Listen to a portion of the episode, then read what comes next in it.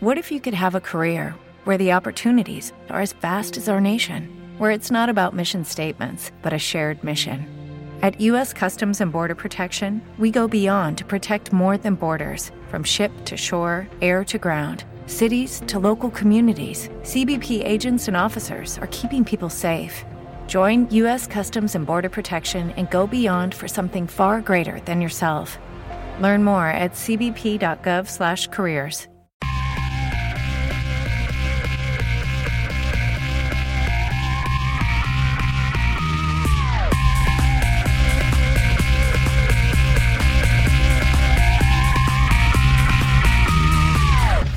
Hola a todos, chicos y chicas. Soy Fran Sevillano y esto es Ímpetu. Ya sabéis, el programa de Milcar FM, donde os voy a presentar a un montón de gente apasionada por lo que hace, con ideas propias y sobre todo con muchas, muchas ganas de sacarlas adelante. En el episodio de hoy os voy a presentar a alguien súper especial. Su nombre es Álvaro Molero y es diseñador de coches. Álvaro trabaja actualmente en BMW como Surface Designer o diseñador de superficies, después de haber pasado por otras empresas automovilísticas como Audi y SEAT. En esta conversación, Álvaro nos va a contar a fondo cómo funciona el proceso de diseño de un coche, la gente y los equipos involucrados, cómo trabajan súper duro para que el resultado final sea algo a la vez bonito y que cumpla todos los requerimientos técnicos. También vamos a hablar de las técnicas y las herramientas que los mejores diseñadores utilizan.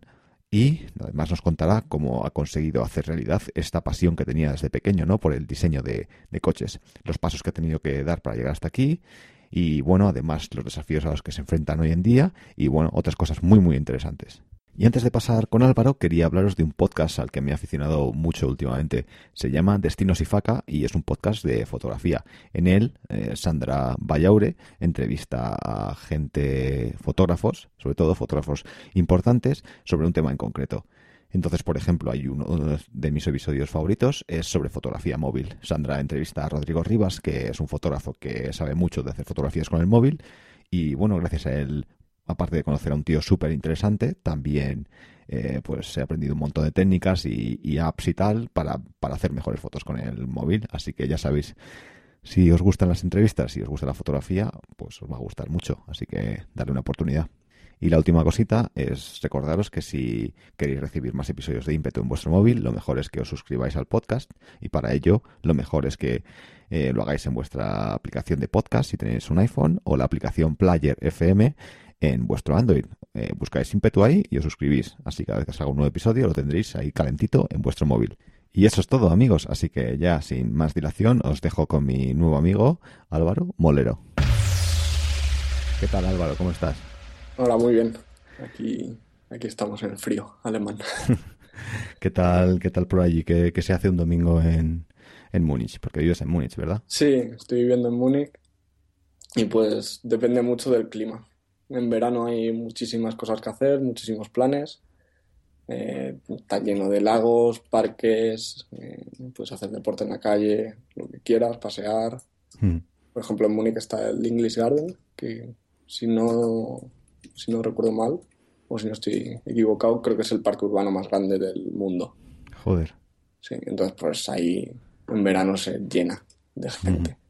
Y en invierno lo contrario. En invierno, pues ahora, por ejemplo, hoy que hacía bueno y tal, he estado comiendo con unos amigos y sí se, podía estar, se puede estar paseando por, la calle y demás, pero si hace malo y está lloviendo y, demás, nada, estar en casa y poco más porque también cierran, todas las tiendas están cerradas y como ir al cine. O sea que también... cosas así. También cierran los domingos, ¿no? Como muchos sitios aquí en España. Sí, aquí de hecho en Múnich tienen unos horarios bastante, como bastante, ¿cómo lo digo? Eh, estrictos. O sea, todos los comercios eh, normalmente entre semana cierran a las 8 como muy tarde. Supermercados, tiendas de ropa, lo que sea. Y luego los domingos prácticamente todo está cerrado, incluso muchos restaurantes. Y los sábados depende. Ahí, recuerdo en donde vivía antes, había una tienda de bicis que abría entre semana hasta las 6 de la tarde solo, que yo no podía ir nunca porque llegaba más tarde de trabajar. Y el sábado abría de 10 de la mañana a 12 de la mañana. Madre mía. O de 9 a 12. Entonces cada vez que tenía que arreglar la bici era como tenía que madrugar el sábado para poder llevarla. Casi. Sí, sí, sí, eso bueno, sorprende aquí, ¿no? El horario aquí en España también es, bueno, en muchos sitios es estricto, así también que los domingos no abren, que, que, cierran pronto por las tardes y claro, si trabajas lo que sea, pues al final siempre vas, vas pillado. Sí, sí, y se hace complicado a veces. Muy bien, y cuando, cuando alguien te pregunta ahí en Alemania o aquí en España a qué te dedicas, ¿cómo, cómo les contestas? Pues trabajo pues en diseño de coches y más específicamente lo que hago es modelar en 3D. Entonces trabajo pues creando la forma de, los coches sí. en, en 3D, básicamente. Y... ¿Sí, dime? No, no, sí, continúa. y bueno, y ahora estoy trabajando en BMW, en el, en el departamento de diseño de exteriores. Entonces, siempre, normalmente en todas las marcas está dividido entre diseño de exteriores y diseño de interiores. O sea, el exterior o el, diseño, o el interior del coche. Y yo mi trabajo lo que se trata es de crear como la piel exterior del coche. Como si dijésemos una escultura, más o menos. Y, bueno, ya que estamos hablando de, de cómo, de un poco cómo funciona ¿no? el proceso de diseño de un coche, cómo, cómo, cómo, cómo funciona esto, ¿no? Tú trabajas ahora mismo en, el exterior, ¿no? Lo que hay, luego diseñador de, interior, o cómo, cuántas, cuántos tipos de diseñadores hay, cómo, pues, funciona un poco esto. Pues normalmente lo que suele haber también depende de la marca y de cómo está dividido, pero si te quieres dedicar a diseño de coches, las principales como profesiones dentro de específicamente diseño está el diseñador, que es la persona que está dibujando y teniendo las ideas, ¿vale? Y siempre los dibujos que se ven así súper chulos de los coches y demás.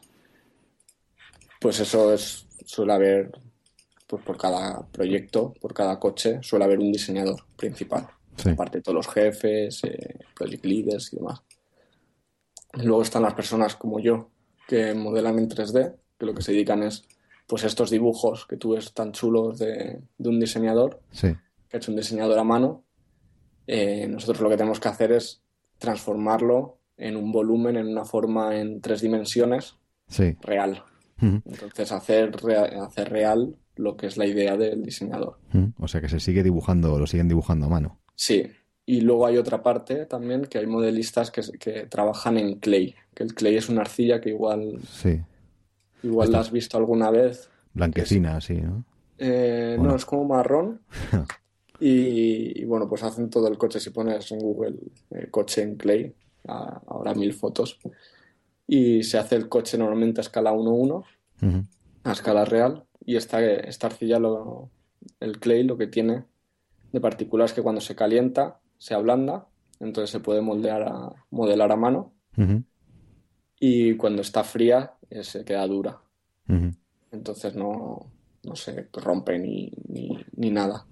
Y entonces va muy bien pues para ver el coche como es en realidad y poder hacer muchos cambios sin necesitar estar fabricándolo muchas veces. Ni usando materiales más caros, porque simplemente la calientas o pones arcilla de más, se modela a mano o, a lo mejor con una fresa automática creas la, la, forma del coche y hay tíos que están modelando a mano pues que lo ves pues eso, eh, también como escultores y es flipante su trabajo. Madre mía.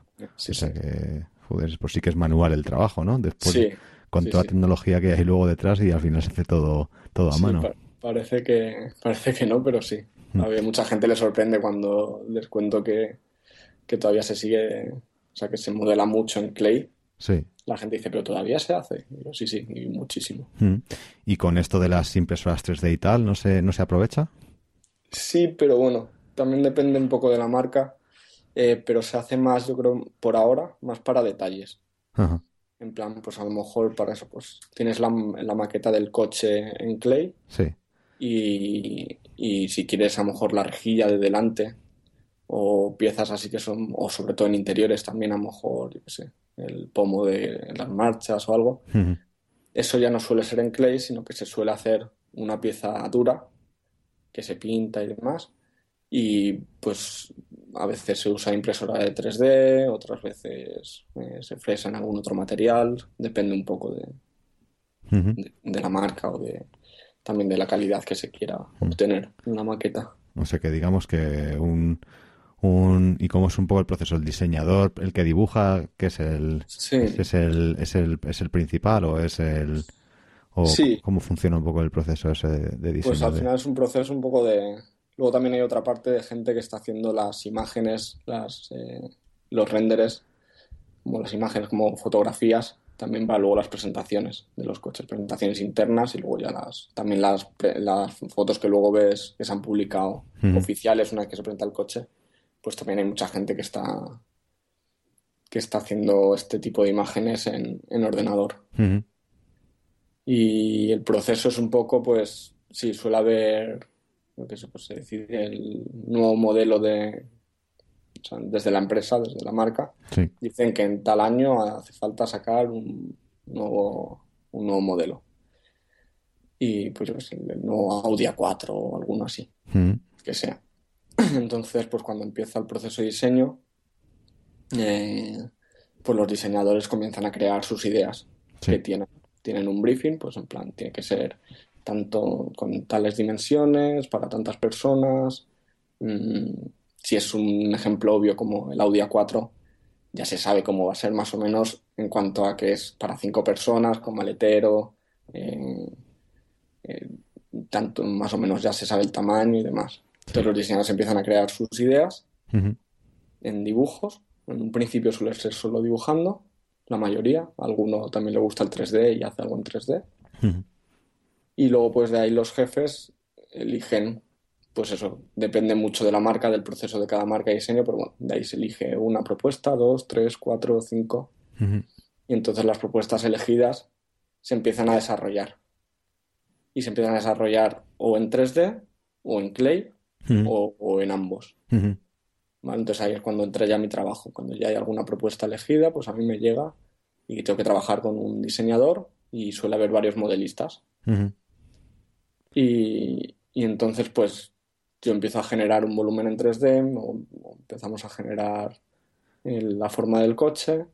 Luego esto se puede, se puede mandar para que una máquina lo haga en Clay. Entonces se cree la mm. forma en, Clay y la veas eh, como en real en vez de en la pantalla del ordenador.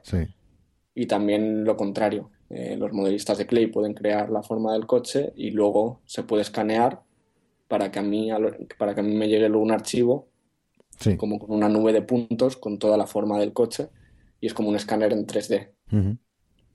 Entonces, a lo mejor yo sobre ese escáner ya me puedo poner a generar a generar todas las superficies. ¿Y de qué depende de que se haga de una primero en Clay o primero en, 3D? Depende de... Normalmente suele ser primero en 3D, por lo que yo he visto. Sí. Porque es más barato también y para hacer primeros a lo mejor es un poco más rápido si quieres generar como muchas ideas muy rápido. Hmm. Pero bueno, depende un poco de, la marca y de, cómo les guste trabajar en la marca. Hay marcas que les gusta mejor más eh, usar más 3D y otras marcas les gusta usar más Clay. Hmm. Dependiendo también de, del dinero que tengan, de los jefes de diseño que les guste más. Porque no es lo mismo ver, por ejemplo, un coche en, en una pantalla que por muy bien que esté y tengas unos detalles increíbles y una visualización muy, muy buena, que verlo en la realidad. Siempre el aspecto cambia, o sea, las proporciones del coche, por ejemplo, te puedes hacer una idea más o menos en una pantalla, pero hasta que no lo ves en realidad, no ves realmente si, o sea, no, no es lo mismo. Al final, verlo con el ojo directo y tenerlo en físico delante de ti, que estar, que estando, que estar viéndolo en una pantalla. Y estos escultores, o sea, esta gente que, que, hace las figuras en, en clay, eh, esta gente que, ha estudiado, que ha hecho eh, arte. Pues, mm, normalmente eh, aprender la profesión. Muchos sí que a lo mejor han estudiado algo de arte y tal, pero es una profesión al final, pues como, como trabajar, no sé, creando esculturas o o de carpintero, de... entonces es más, no hay tanta formación yo creo que técnica, sino más aprender realmente pues a esculpir, eh, a modelar el, este, este material, la arcilla. Y, y, digamos, y eso sería, o sea, una evolución, una evolución para ti, ¿cuál, cuál sería en, tu trabajo? Porque ahora mismo eso, cuando a ti, te, a ti ahora mismo te llegan el, los modelos, ¿no? Ya más o menos, más o menos definidos, ¿no? Y, y tú los, los modelas en, en 3D. Sí. Y como, o sea, quiero decir que a ti qué partes o qué partes te gustan más o hacia dónde te gustaría ir, cuál es la evolución, digamos, lógica de, de lo que haces ahora. Pues mm, normalmente mi profesión, como también es una profesión muy específica, que también es, tienes que aprender pues como modelar en 3D y es también como un tipo de escultura, aunque es virtual, pero también sí. es como una, como, como esculpir. Pues al final no hay como normalmente no sueles, no suele cambiar la gente. Sí que hay, hay, mucha gente que a lo mejor si quiere probar Clay y se pasa a Clay, y gente de Clay que se cansa del Clay y quiere pasarse a 3D. Ya. Y pero al final no hay, no sueles como evolucionar, decir, pues ahora ya lo lógico es que el siguiente paso, el siguiente paso suele ser a lo mejor que te den más responsabilidades en los proyectos, que lleves un equipo de gente en algún proyecto, tengas más peso.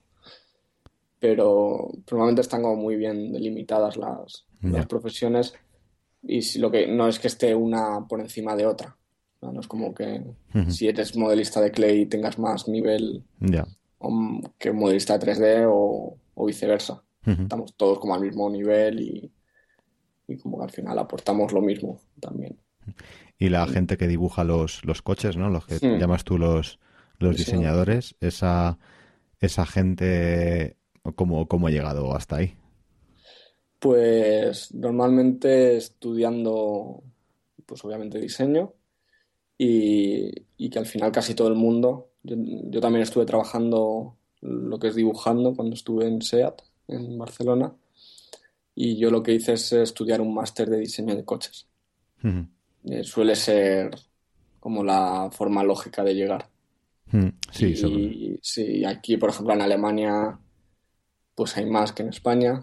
Depende del máster que vayas, pues normalmente suele tener más salidas porque al final van eh, pues diseñadores de las marcas van ahí o son profesores o van a a ver a los alumnos o van a ver los proyectos y de ahí ya les, les cogen para hacer unas prácticas. Y si gustan, pues ya les contratan las marcas. Entonces lo lógico es, hay gente que no ha estudiado ninguna carrera ni nada y directamente ha estudiado diseño de coches como tal. Eh, pues máster de un año, de dos, de tres, dependiendo. Los hay más largos o más cortos. Y luego mucha gente pues que se ha estudiado una carrera una carrera de diseño de, o bellas artes, hay mucha gente también que, viene de bellas artes. Depende.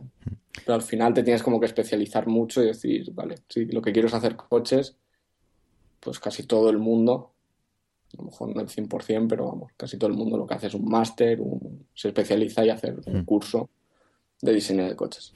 Imagino que, que, bueno, habiendo estudiado diseño, a ti es lo que, lo que te mola, ¿no? Sí, a mí la verdad que es lo que siempre había querido de pequeño y, y sí, o sea, lo tenía bastante claro. Pues al final como que hmm. fui siguiendo los pasos lógicos hmm. hasta que he llegado a, conseguirlo. Hmm.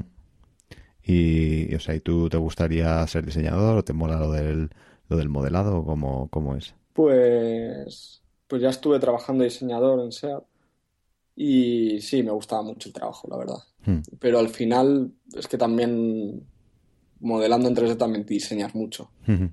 Es otro tipo de diseño, también necesitas mucha creatividad.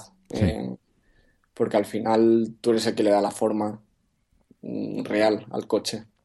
Sí. que siempre tienes a pues, la persona que en teoría tenía como la idea, hmm. el diseñador, pues siempre tienes que seguir un poco su idea y lo que él quiere, pero tú sí le das un dibujo a cuatro modelistas, vas a obtener cuatro productos diferentes, cuatro coches diferentes. A lo mejor a un nivel muy de detalles y tal, pero entonces, no sé, al principio sí que estaba un poco más reacio porque me gustaba más lo del tema de dibujar y demás, pero ahora cada vez que tengo más experiencia, me gusta más eh, estar modelando en 3D porque, no sé, las cosas te empiezan a quedar más chulas y, y no sé, creo que es muy bonito. Es como te digo, es como hacer también como una escultura. Entonces sí, eh, sí que no sé, necesitas bastante creatividad y si empiezas a trabajar y la gente está contenta con tu trabajo, joder, pues también te gusta porque te lo mm. valoran y empiezas a ver que lo que has hecho tú, pues no sé, eh, si queda bien lo ves y dices, joder, estás muy chulo o tal. Claro. ¿Y cuáles son algunos de, si puedes hablar de ello, algunos de los de los modelos o qué cosas, en qué cosas has trabajado? Pues en, sí, por ejemplo en SEAT eh, estuve diseñando la llanta del, del, SEAT Toledo Concept, que se presentó en 2012. Y luego que estén en la calle he participado en una versión del SEAT León que se llama Experience, que es así, es el Seat León, el vagón, un poco más levantado y más para todo camino, para meterte por, por campo y demás. Y ahí estuve varios meses trabajando en ese proyecto, pero bueno, yo no lo terminé, entonces como que lo que está en la calle no, no es exactamente todo lo que yo hice. Pero estuve participando unos meses en él. Y luego cuando, trabajando como moderador, eh, sobre todo que han salido algunos showcars de, de, Audi. Por ejemplo, el Audi Prologue Concept, que lo presentaron el año pasado. Ese también estuve trabajando bastantes meses en, en él. Luego el TT Off-Road Concept, creo que se llama. Este estuve haciendo unos detalles del interior, nada más. Y luego otro que, que salió el TT Sport 4 Concept, o algo así creo que se llama y les ponen al final todos los nombres TT o Road, TT, no sé qué. Y este también, también estuve trabajando en el exterior interior, en detalles. ¿Y cuánta gente puede trabajar en el, en el diseño de un coche? Muchísimo. muchísimo, muchísimo. Porque al final el proceso dura como normalmente un año y medio, más o menos, todo el proceso de diseño un año, un año y medio, depende de, también de la marca, del presupuesto que haya y demás. Y claro, al final mm, hay varias, suele haber varias fases en los proyectos de diseño y en cada fase, en cada fase mm, a lo mejor a ti te toca hacer dependiendo de lo que sea, a lo mejor te toca trabajar solo seis meses. a lo mejor hay un grupo de modelistas que trabajan seis meses y que a lo mejor son tres o cuatro para el exterior, o dos o tres, y luego otros seis meses trabajan otros tres o cuatro, otros seis meses otros tres o cuatro. Luego, pues eso de diseñadores depende de si hay una competición, en plan que, que en las fases hay varias propuestas diferentes, hasta que en la última fase se queda la, la que gane, la que luego va a salir a la calle y ya solo queda un diseñador, pero a veces también trabajan varios diseñadores. Hmm en una misma propuesta. A veces. No, no, es lo, no, no, suele ser lo más normal. Y luego también hay ingenieros, eh, luego modelistas de clay, eh, gente que. luego diseñadores específicos de detalles, diseñadores de diseñador de interior, diseñadores de interior de detalles, pues a lo mejor los ventiladores, el pomo de marchas, los asientos, diferentes. Luego también están las personas que se, que se dedican a, a, un poco investigar en tema de, de, materiales, qué materiales usar, que ese es otro departamento dentro de diseño que se llama Color and Trim. Y bueno, pues se dedican a elegir pues distintos materiales para el interior, eh, con la combinación de colores, de, a lo mejor para el exterior, combinación con, con todas las piezas de rejillas, de llantas, todos los interiores, los asientos y hacen toda la investigación pues más de, de eso, de tema materiales y colores. Y es que al final es difícil de, poder decir un número, la verdad.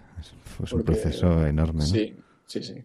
Y luego hay ingenieros que también están dentro de diseño que, que están como ayudando al... Porque en principio Mm, nosotros no tenemos que saber de ingeniería. Si tienes formación técnica, pues puede ayudar mucho porque te sirve para conocer cómo funciona lo que estás haciendo, pero normalmente no, se exige que los diseñadores tengan, tengan formación técnica. Entonces, como siempre hay, tiene que haber muy buena comunicación entre ingeniería y diseño, pues para, pues porque al final mm, un diseñador dibuja un coche, pero al final está en 2D, en un papel, y lo puedes dibujarlo, lo pueden dibujarlo con el tamaño que quieran y todo como quieran, las proporciones que quieran, pero luego cuando se va a pasar a la realidad, tienes muchísimos, muchísimos, muchísimos requerimientos técnicos que cumplir, pero muchísimos. Entonces de ahí está la complejidad de, mi trabajo, por ejemplo, que a lo mejor modelar, crear un coche en 3D es, eh, o sea, no es fácil, pero si no tienes limitaciones se puede hacer más, eh, más fácil el trabajo. Pero claro, si te dicen, no, es que aquí solo tienes, tú quieres crear una sombra en la carrocería debajo de una línea, pero para crear la sombra que el diseñador quiere, eh, necesitas a lo mejor tener mucha profundidad para que haya más, para crear más, tener mucho espacio para poder crear una sombra bastante fuerte. a lo mejor desde ingeniería te dicen, no, es que solo tienes dos milímetros aquí para moverte. Entonces, es decir, cómo intentar conseguir el resultado que, que se ve en el dibujo, pero tienes que cumplir muchas cosas técnicas. Y aquí no tienes espacio porque aquí hay una viga, o aquí está alrededor, o aquí esto para el también de tema de regulación, de legislación, de antichoques, para no sé qué. Entonces, claro, al final es, un proceso muy, muy complejo. O sea que tenéis ingenieros que os van dando, van dando feedback a medida que vais, que vais trabajando. Sí, tenemos, eh, como hacen como de enlace, son ingenieros que están más del lado de diseño para hacer como de enlace entre ingeniería, de todos los requerimientos técnicos, ellos lo, lo analizan y, y bueno, y nos lo dan para, para que nosotros tengamos apoyo de decir esto se puede o no se puede hacer, esto se puede producir o no se puede producir. Y, y estos ingenieros pues son los que nos, los que nos ayudan para, con todo el tema técnico. Entonces, bueno, dentro de diseño al final trabaja muchísima gente en, el diseño de un coche. Es, pasa por muchas, muchas, muchas manos. ya veo. Y y bueno, desde, desde tu punto de vista, ¿cuál es tu, alguna de las, no de las partes más, más desafiantes, ¿no? complicadas de, de, tu trabajo? Pues básicamente lo que, lo que te acabo de decir, el hecho de tener que hacer algo que se vea bien, que se vea bonito, que, pero teniendo que cumplir con unos requisitos técnicos que suelen ser muchos y que a veces te hacen muy difícil conseguir el resultado que, quieres obtener en cuanto a la, a la belleza que, del coche, de lo que, lo que estás construyendo o modelando.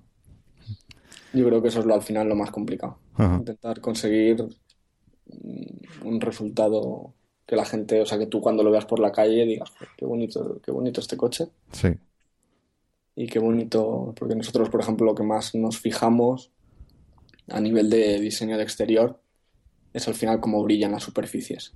Sí. Cómo, cómo se refleja la luz, qué, pues qué efectos crea cuando eh, la superficie es el reflejo de la luz, los juegos de luces y sombras con todas las líneas.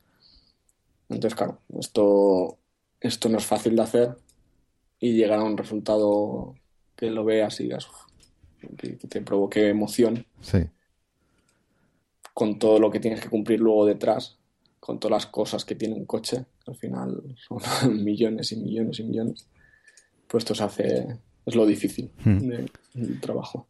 Y, y os enseñan a vosotros, bueno, a ti personalmente, en la, porque estudiaste, ¿no? Estudiaste una, una ingeniería, ¿no? Sí, yo estudié ingeniería técnica en diseño industrial. Y, ahí, pero, sí, dime. Ahí os enseñan este tipo de cosas. Bueno, quería preguntarte sobre, sobre la carrera, ¿no? Y sobre qué cosas aprendes y también porque has estudiado eh, eso, diseño industrial, que no es algo que, sea muy habitual en, España. Y eso, me quería saber, ¿no? Ahí os enseñan en la, en la carrera eh, este tipo de cosas, ¿no? Emoción y qué superficies transmiten emociones, ese tipo de cosas, o, o es más, más física, matemáticas y todo esto, ¿cómo, cómo es la carrera? Pues depende depende un poco de la universidad. Hay universidades que la enfocan porque como es una carrera que está, bueno, estaba porque ya ahora es, grado y ya no, no, sé si es exactamente igual, pero en mi época cuando yo, la, cuando yo estudié, al final está entre medias de dos campos. Está entre medias de ingeniería, no es ni 100% técnica y, entre y diseño. Entonces, tampoco es 100% diseño.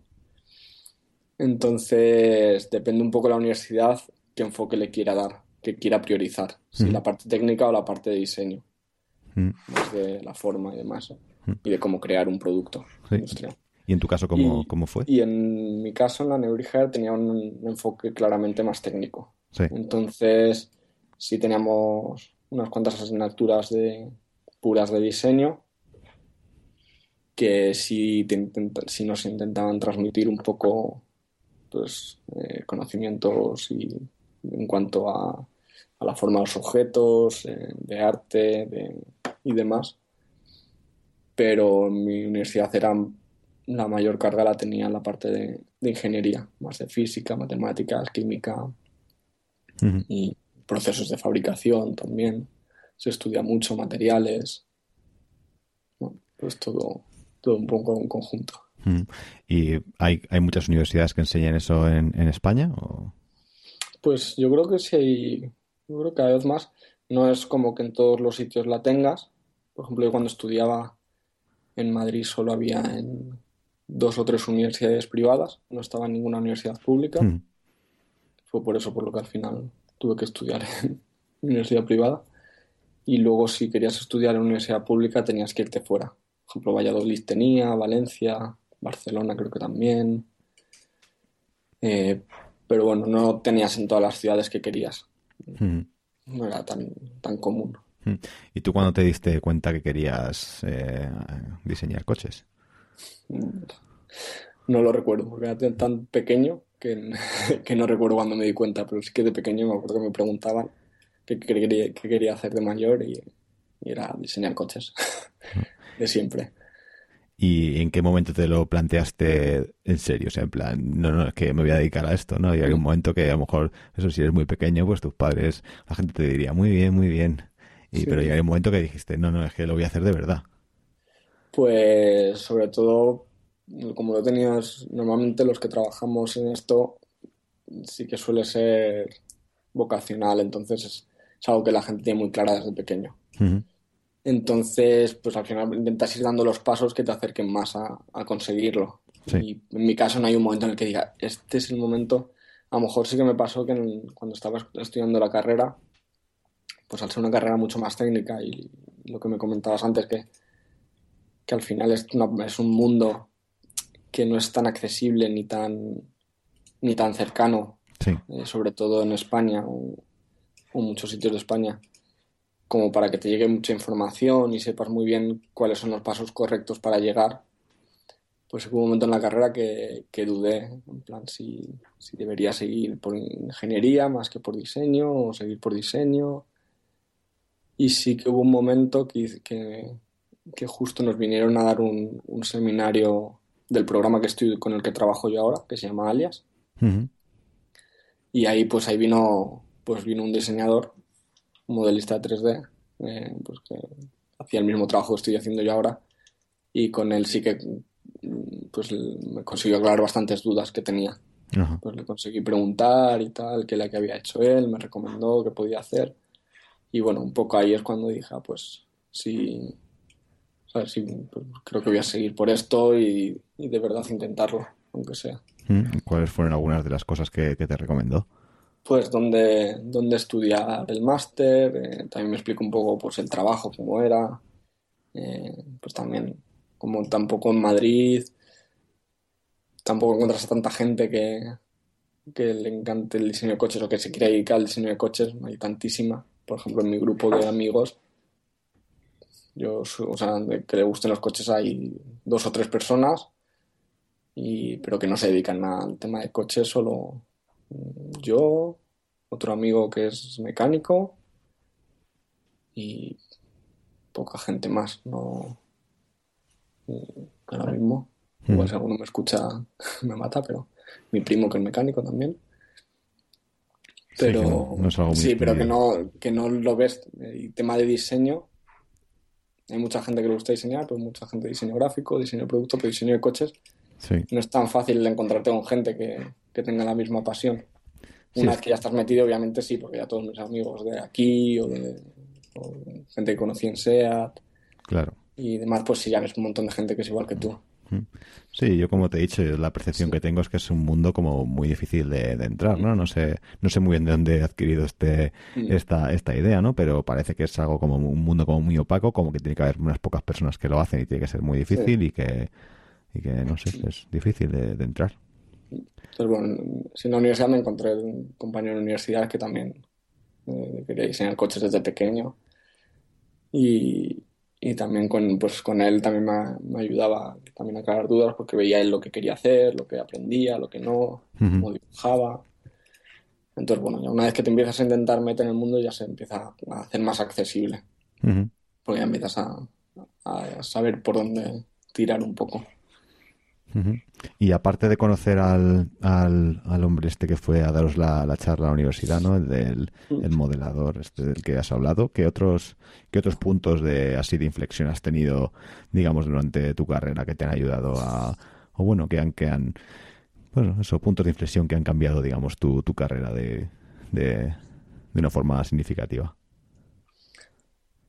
Pues Así, bueno, cuando estudiaba fue ese sobre todo. Y luego, pues una vez ya haciendo el máster en Barcelona, mm, en el momento que conseguí unas prácticas en una empresa en Barcelona, ahí es como, porque tampoco estaba muy clara la cosa después del máster que iba a pasar, si vamos a conseguir todas prácticas, si no. Y ya justo un par de meses o tres antes de terminar el máster, eh, me, me pillaron en una empresa en Barcelona se llama Rooker. Y gracias a, esta empresa pude, pude entrar en SEAT a trabajar. Entonces ahí fue un momento como, como que ya me vi dentro. una vez también cuando estabas estudiando ya lo ves más cerca porque ya estás con gente, compañeros, conoces profesores que ya están en, el mundo, pero todavía lo ves como, como lejano el, el estar, el poder entrar tú. Sí. Y, y justo pues el poder conseguir entrar ahí es cuando ya lo, te ves dentro y el primer día que entré en SEAT ya fue como era como no sé muy impresionante la verdad. Y cómo fueron los, los primeros los primeros días de, de trabajo cuáles o cuáles fueron algunas de las, de las experiencias así que, que, que recuerdas con más claridad de, de aquellos de aquellos primeros de aquellas primeras experiencias pues sobre todo el poder ver todo lo que se estaba haciendo dentro todo lo que no sé Tú puedes ver todos los modelos de Clay, por ejemplo, con los que estaban trabajando, todos los dibujos, los diseñadores, eh, toda la gente, pues, no sé, muy impresionante, la verdad. Porque como que ya ves en realidad cómo, cómo es el mundo con el que siempre has querido tener contacto y en el que siempre has querido entrar. Entonces yo creo que los primeros días fueron más de, pues de esto, de la impresión de, de ya estar dentro y dentro de una marca y dentro de un, centro de diseño que la verdad que es muy, muy impresionante. ¿Y qué cosas crees que has hecho tú que a lo mejor otra gente que se quiere dedicar a lo mismo que tú eh, no ha hecho? ¿no? ¿Qué cosas te han, te han ayudado a llegar a donde estás que otra gente a lo mejor no se ha planteado? Pues tener la oportunidad de, pues de estudiar esto, porque al final hay algunos máster que son públicos, pero no es tampoco fácil poder necesitar, necesitar mucho esfuerzo, ya sea tuyo, que tengo amigos que han estado ahorrando muchísimo tiempo para poder estudiarlo, o gracias a, tu familia, hmm. que pueda hacer el esfuerzo también para, para darte la educación. Y yo comprendo que es algo que, no todo el mundo, lamentablemente, eh, realmente puedas llegar. Mm. ¿Cuál fue el por capacidad, no por capacidad, sino porque al final mm, es una lástima que casi todo sea privado, la verdad. Sí. Entonces se hace como, como difícil para, muchísima gente. Tienes que hacer mucho esfuerzo. Y, y claro, pues yo creo que eso es básicamente porque si tienes las ganas y, y eres inteligente y cualquier persona normal, con ganas puede llegar. No... Sí, anda haciendo con dedicación, y con, ganas y trabajo, se, puede llegar como cualquier otra profesión. Mm. ¿Cuál fue el máster que, estudiaste? Eh, el de diseño de vehículos de transporte en, en Elisaba. Es una escuela de diseño de, Barcelona. Muy bien. ¿Y a alguien que esté planteándose estudiar eh, lo mismo que tú o dedicarse a lo mismo que te dedicas tú, ¿qué es lo que, qué es lo que eh, le aconsejarías? Imagínate eso, que vas tú ahora a un instituto, ¿no? Y, mm. y hay alguien que te dice, ah, pues me, me, me encantaría hacer lo que haces tú. ¿Qué es lo que le aconsejarías? Pues si lo que le gusta es dibujar, que dibujen y que no paren. Que, que, dibujen todo lo que puedan, de coches, de lo que sea. Pues les daría eh, igual recomendaciones de dónde estudiar, que si se lo pueden permitir, que mejor vayan fuera de España, la verdad. Porque siempre al final hay más salidas. Sí. En España es una profesión que es más complicada. Sí. Que se puede llegar, pero Mm, cuando sales fuera sí, sí que es igual un poco más fácil. ¿Y, cuál? y, bueno, pues que vean lo que, si lo que les gusta es modelar y el 3D, pues también que a lo mejor no necesitan que estudien diseño, obviamente, porque ayuda mucho el saber diseño, pero que yo creo que vayan directamente a, a diseño de coches. Y lo que quieren es diseñar coches, que vayan directo porque, porque al final es una profesión tan específica que realmente tienes que aprender la profesión. No necesitas, si no te gusta, no necesitas hacer una ingeniería, por ejemplo. o, tener una carrera universitaria. ¿Y hacia, dónde? Necesario. ¿Hacia dónde en concreto les, les mandarías? O sea, ¿dónde crees que, dónde crees que deberían ir y que deberían, que deberían hacer? Eh, de estudiar. Sí, de estudiar o de buscar trabajo o como, como digamos, como cómo lo, digamos, cuál sería lo más, lo más eficaz que, podría, que podría hacer una persona que se quiere dedicar a algo así. Pues lo que digo, pues si es estudiar, si quieren lo que quieren dibujar coches, diseñar coches y demás, eh, pues alguna universidad que hay en Alemania, Inglaterra, o Italia, Suecia también hay otra, que vayan directamente a estas, intenten entrar como sea. Mm, normalmente en muchas entra la gente por nivel, o sea, hay bastante competencia, entonces por eso que, que, se, que dibujen mucho y que ya se empiecen a preparar desde ya en sus casas. Y luego si lo que quieres es el 3D, pues ahí, igual ahí es más fácil, a lo mejor en, sobre todo en Barcelona sí que hay, sí que hay cursos especiales de, de 3D, especializados, que los puedes, los puedes hacer, aprender los programas y, y luego de ahí pues ya intentar, intentar encontrar alguna empresa, prácticas, conocer gente que trabaje en esto y bueno, hacer muchos proyectos, todos los que se puedan. Y para, para aprender a dibujar, ¿cuál, es, cuál crees que es la, la mejor forma? ¿no? Eh, aparte de, de hacerlo mucho, ¿crees que hay no sé, algún mm. truco, algún curso, alguna forma de, aprender sí, pues, pues al final fijándote en los dibujos de los demás, se aprende mucho. Y luego en internet, sobre todo en páginas extranjeras, puedes encontrar tutoriales especializados en, cómo dibujar coches. Hay un par de páginas de diseño de coches especializadas que hay, luego tienes muchos tutoriales de cómo de cómo dibujar, de cómo también de aprender para aprender 3D. Hmm. ¿Y te acuerdas de cómo se llaman?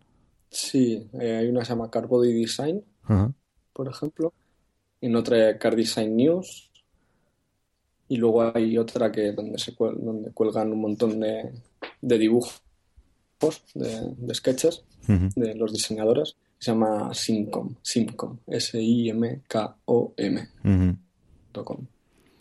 Y estas tres son las que más miro, hay más, pero ahora mismo estas tres son como las que más suelo mirar. O sea que tú las miras también para, buscar inspiración y para... Sí, ahora ya menos porque ahora ya, ya trabajando menos, pero como también hay...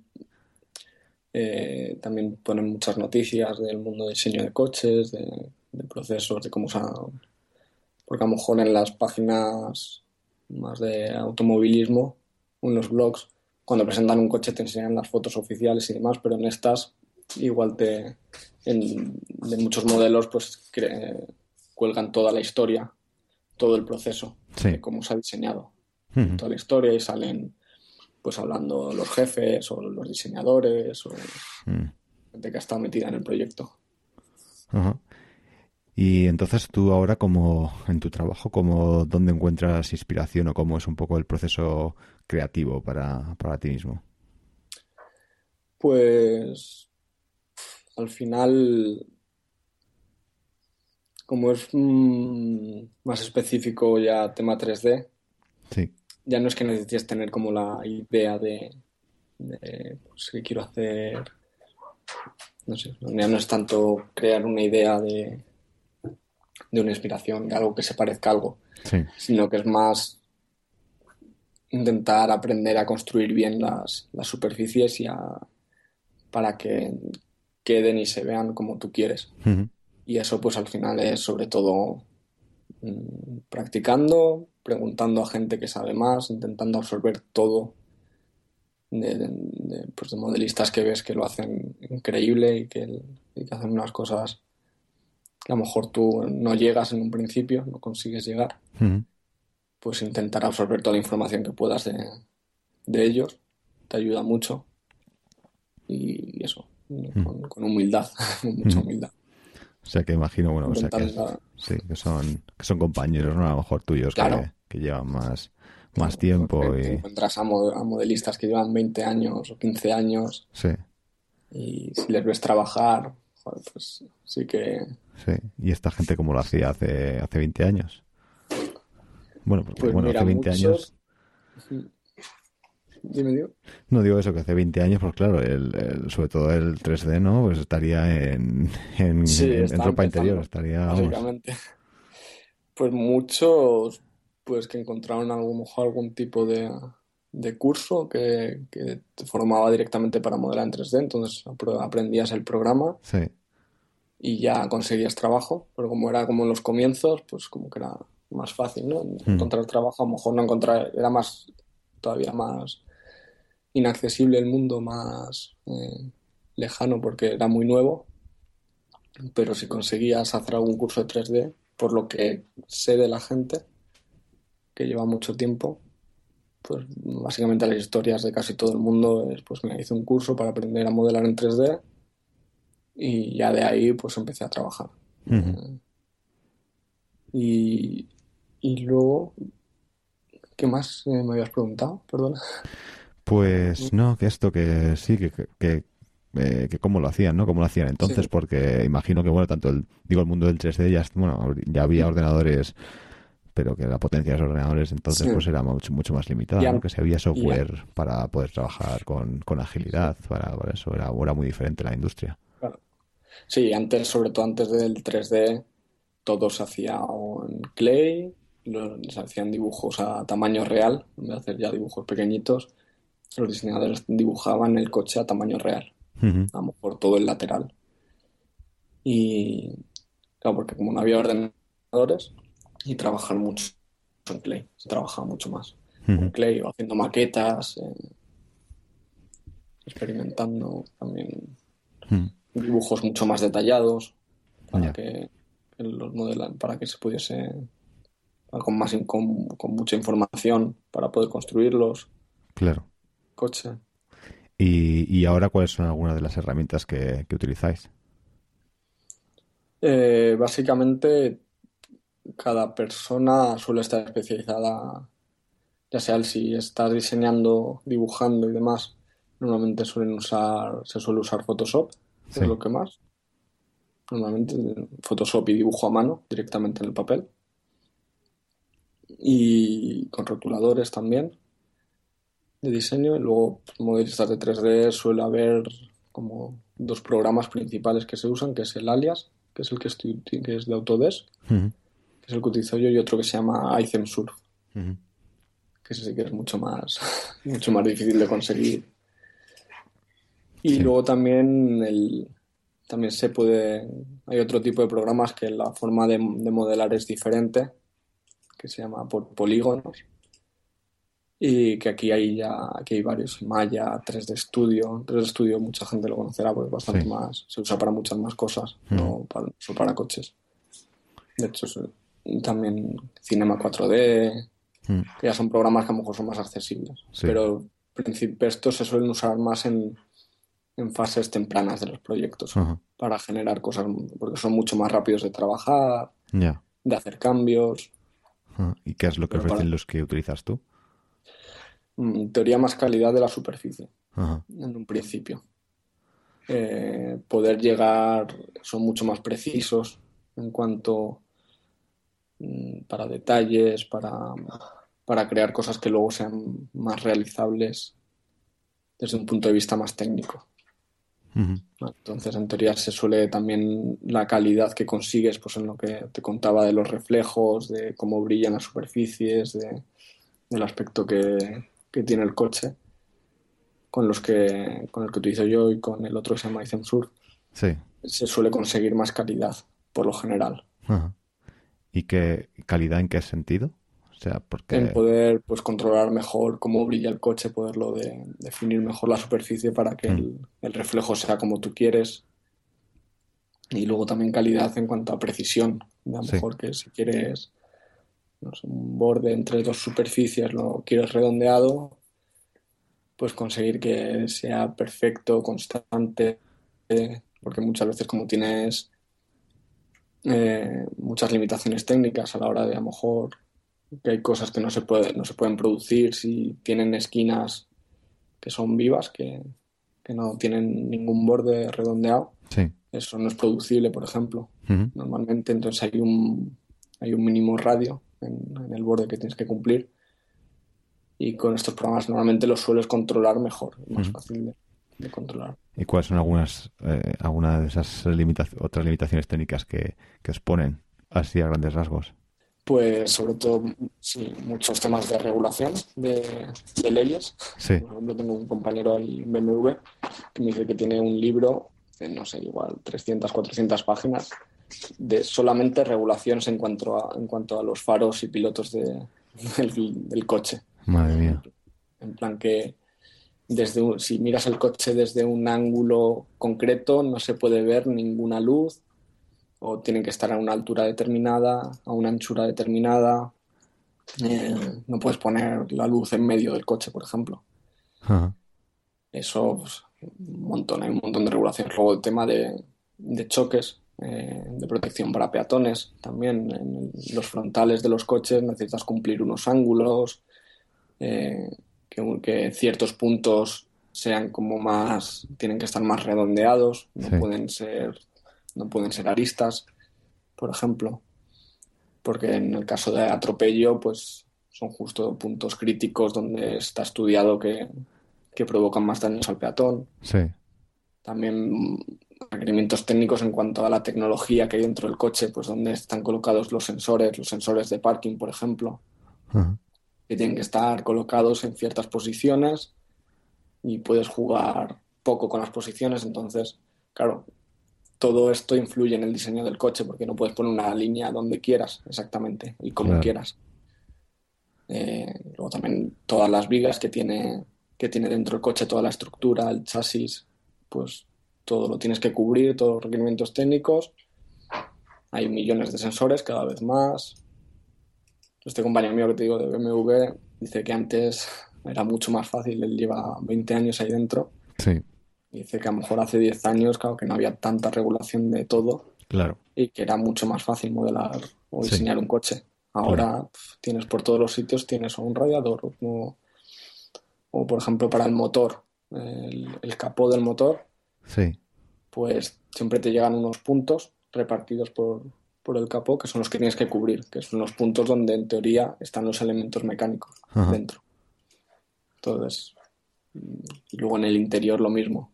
El interior ya influye también mucho el tema de la eh, pues que las sean accesibles todas las todos los botones, el abridor de las puertas, todo esté a una distancia eh, accesible y cómoda, la visibilidad, tema de visibilidad también hay mucha regulación, de ángulos de visión, donde tiene que estar claro y no puede haber ningún elemento porque si no obstaculiza la, visibilidad. Hmm.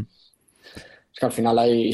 Hay muchas cosas. Muchísimas. Y cuando se diseña un prototipo de estos, eh, de estos que se hace ahí súper a, futuro, ¿no? Super... ¿También existen esas regulaciones? ¿También aplican? O no, hay mucho menos. Sí. Mucho, mucho menos. Ahí es más a lo mejor qué cosas se pueden llegar a producir o no. Hmm. En, coches de producción también, eso también influye mucho. Pues que a lo mejor la tecnología que hay para producir no te permite cierto, ciertas formas. No puedes hacer la forma que quieras porque hay cosas que no son producibles, porque no, no hay tecnología suficiente, o la fábrica no está preparada, o los procesos, o, el material no lo aguanta. Hmm. Dependiendo del material en el que esté hecho, se pueden conseguir unos resultados o otros si es metal, si es plástico, si es fibra. Y en los coches estos de salón, ahí pues ya todo el tema de regulaciones, por ejemplo, de atropellos, de choques y demás, pues ya ahí no aplica, por ejemplo. No, se tiene en cuenta porque no es un coche que vaya a circular. Entonces ahí ya sí, sí, que se busca más la forma y los, pues los problemas que suele haber más es es más de, de si es posible fabricarlo, que normalmente sí, se puede conseguir casi todo, o no. Hmm. También depende de, la marca, de lo real que lo quiera hacer. Hmm. Y, y para ti, ¿cuál es, o ¿cuál es alguno de tus coches, de tus coches favoritos? Pues a nivel de diseño, por ejemplo, me gusta mucho, mucho, mucho. Hay un concept de, creo que de 1970, que se llama Lancia Stratos Zero. sí, que me parece me parece increíble. Es un concept car que sacaron antes del, que del coche del Lancia Stratos. Y ese, por ejemplo, me gusta mucho. Sobre todo me suelo ir a más coches clásicos. o, como coche de producción, como un hito de... Sí. En cuanto a tecnología y demás, me gusta mucho el McLaren F1 del 93, creo que es. 93 o 94. No sé, es que hay muchos, la y, verdad. Y que se pueda encontrar en la calle, alguno que digas que tiene, que tiene un diseño que mejor que otros o que destaque de alguna forma en particular. Mm, a ver qué piense. Ahora. A ver, pillas un poco bueno, pues... blanco. Eh, como al final es más lo que me gusta más, o sea, ya el diseño también se ha vuelto mucho que tienes que seguir mucho la imagen de marca, ¿no? Claro. Entonces suele ser más, aparte que de un coche concreto, pues marcas, marcas en general que me gusten lo que, lo mm. que hacen. Sí.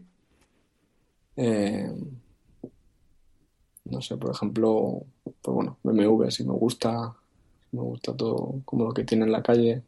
Mm. Sea también está haciendo eh, el León, por ejemplo, si me gusta bastante. Mm, no sé, ahora mismo así pensando.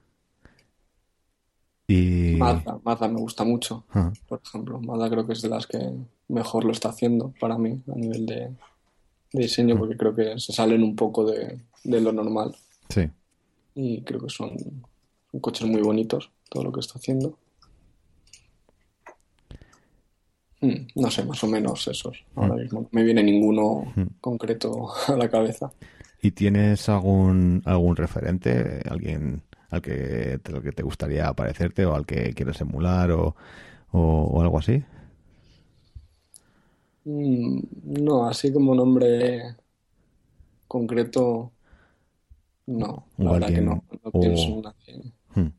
Nadie en concreto, ¿no? No, no tengo nadie en concreto. Hmm. ¿Y ha habido algún algún libro, algo que hayas leído o alguien que te haya inspirado, que te haya eh, resultado resultado útil durante todo, durante todo este tiempo?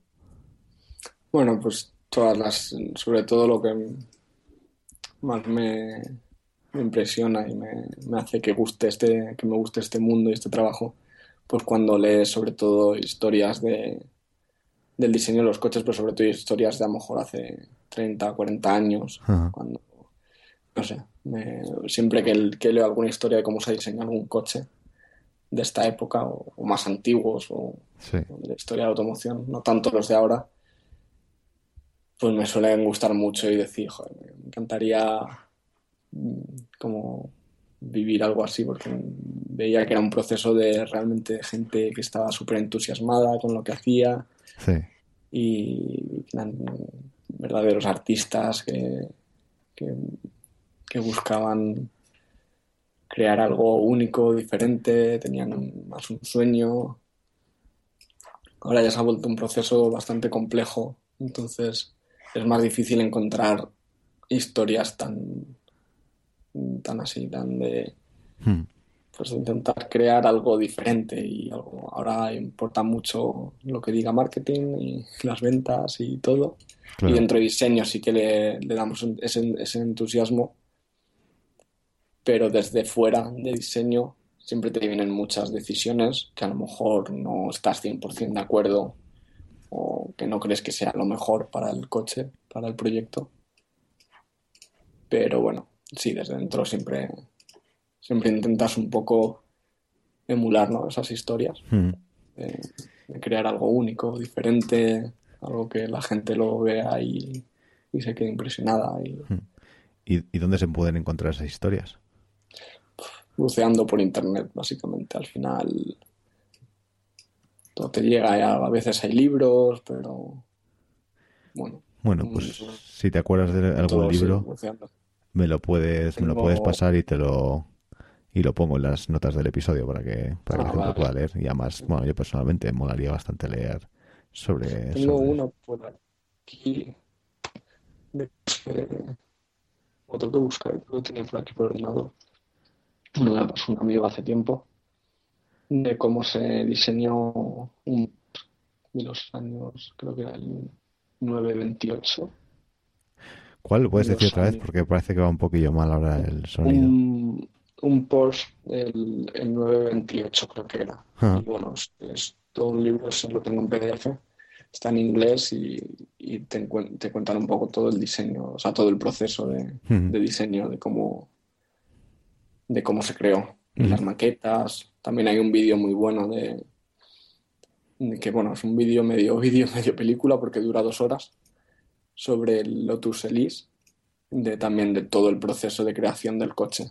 Entonces, todo ese tipo de historias más que al final, no sé, mm, me hacen que querer, trabajar en lo que trabajo y, un poco son las que me encantan, me encantan ver.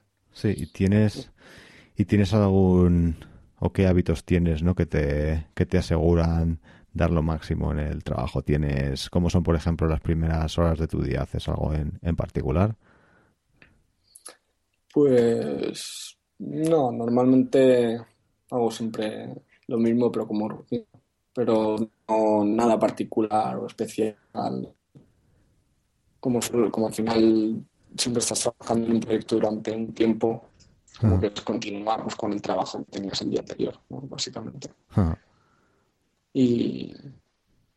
Pero no, no tengo así hábitos, como ningún ritual ni nada. Lo que me hace, pues, la motivación de intentar al final siempre superarte, intentar siempre conseguir cada vez el mejor resultado y, que, este proyecto sea mejor que el anterior y que lo que estás haciendo cada vez consigas un resultado que,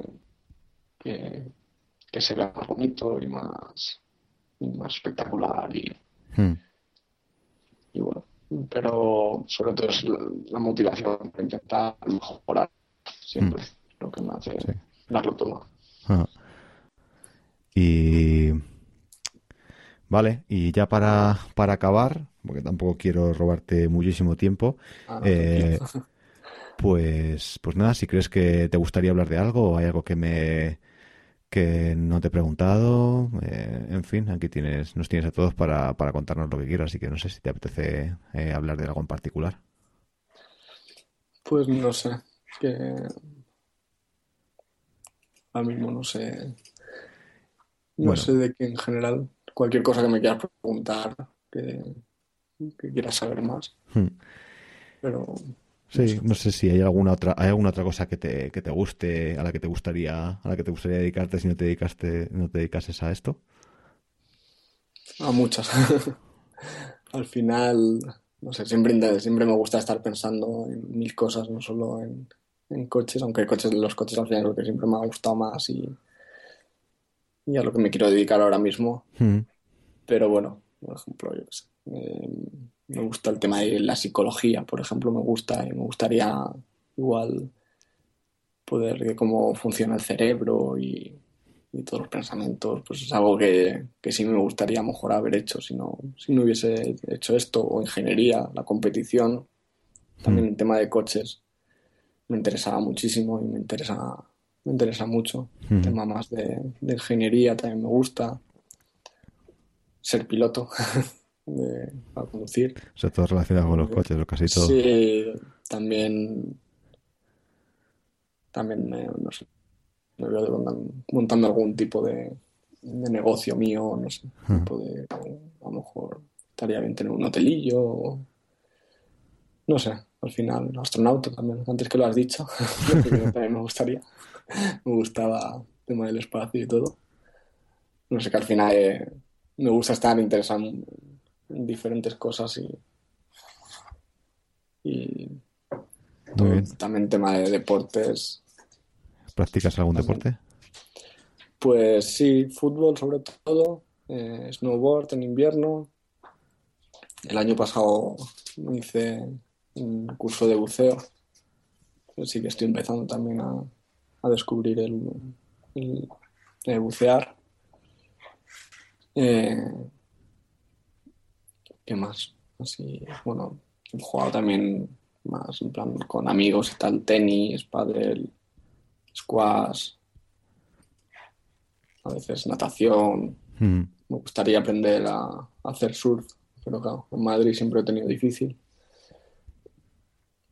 Y, en Múnich me da a mí que no está mejor, ¿no? bueno, en Múnich y en el parque este ah, hay una ola donde la gente va haciendo ah, va a hacer surf. Lo he visto alguna vez, sí. Sí, es súper curioso. Mm. tengo amigos que van allí. Ah. Y les he dicho alguna vez que me lleven, a ver si, si aprendiese. Muy bien. Y, y, bueno, ¿dónde te podemos encontrar en internet? Si la gente quiere, quiere seguirte, quiere saber más de ti o quiere ver tus diseños o, o lo que sea, ¿dónde, ¿dónde podemos ir? Dentro de poco voy a abrir una web personal. Ajá. el dominio es alvaromolero.com. Entonces estará abierta en los próximos días porque estoy es nueva y estoy terminando de ajustarla. Y ahí, bueno, ahí está mi currículum y mi portfolio, pues proyectos que he hecho reales y proyectos míos personales.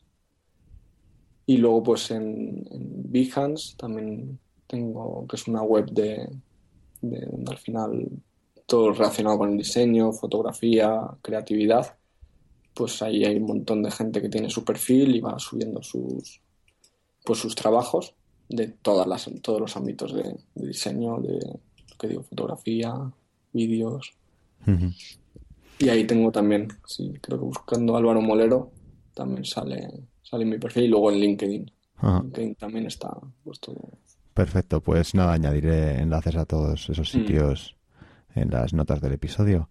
Y, nada más, Álvaro, ha sido, ha sido un placer que, que nos hayas contado eh, tanto sobre cómo funciona el, eso a lo que te dedicas y, nada, cuando, cuando quieras pasarte por aquí otra vez, pues, pues aquí, aquí nos tienes. Pues igualmente, ahora que me encanta poder contar un poco y que la gente conozca, a la gente que le interesa este mundo, pueda conocer un poco más, porque al final a veces se hace muy difícil. Y bueno, seguro que me he dejado cosas que decir o alguna cosa a lo mejor no, no la he dicho del todo bien, pero vamos, espero que, que te haya servido para aclarar un poco también, conocer un poco más todo, cómo funciona. Sí, sí, ha estado, ha estado muy bien. Pues, pues nada, un, un abrazo y que, y que tengas buena tarde de domingo. Muy bien, muchísimas gracias, igualmente. Un abrazo, chao. hasta luego. Ya sabéis que si queréis recibir más episodios como este en vuestro móvil cada vez que salgan, lo mejor es que os suscribáis al podcast. Para ello, si tenéis un Android, os bajáis la aplicación de Player FM y ahí buscáis ímpetu y os suscribís. Si tenéis un iPhone, lo mejor es que busquéis la aplicación de podcast, que hay una aplicación que viene instalada en el teléfono, ahí buscáis Impetu y os suscribís. Y si ya me queréis hacer un favor de la leche, lo mejor es que me dejéis una, reseña, eh, porque así eso ayuda a que más gente lo descubra, que el equipo de iTunes vea que hay mucha actividad en el podcast, que a la gente le gusta y, me ayudaría un montón. Así que bueno, para eso os metéis en el podcast, hay una pestañita que pone reseñas y ahí eh, hay un apartado que pone escribir reseña, ahí podéis dejarme las estrellitas que queráis, el comentario que queréis y, bueno, y os agradeceré mucho. Así que nada, con eso y un bizcocho, hasta dentro de dos viernes. Un besito a todos y a todas y nos vemos en dos semanas. Chao.